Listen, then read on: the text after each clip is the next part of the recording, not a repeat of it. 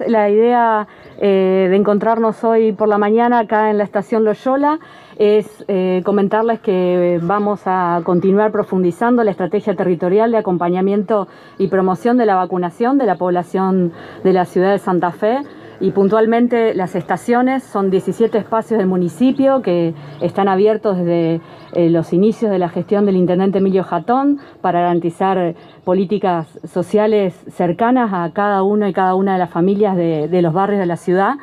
Y en este sentido, y en función de los diálogos y el trabajo permanente articulado con el Ministerio de Salud de la provincia, se va a profundizar la estrategia de ir a buscar a las personas mayores con comorbilidades y también a jóvenes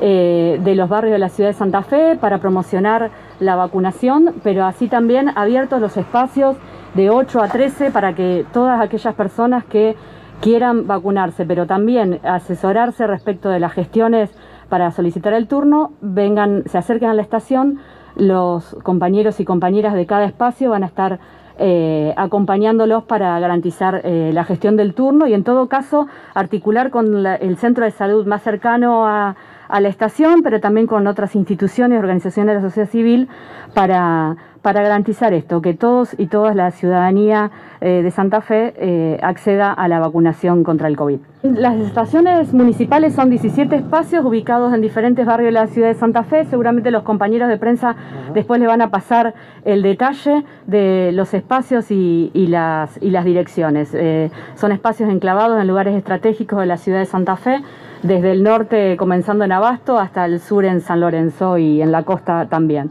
Así que es importante lo que me planteaba el intendente recién, también entre los eh, la población que, salimos a, buscar y acompañar en todo el proceso de vacunación están todas las personas en situación de calle, así que también esa es una población que no solo acompañamos, sino que garantizamos su vacunación, tanto en el refugio como en calle eh, con los equipos del Ministerio de Salud.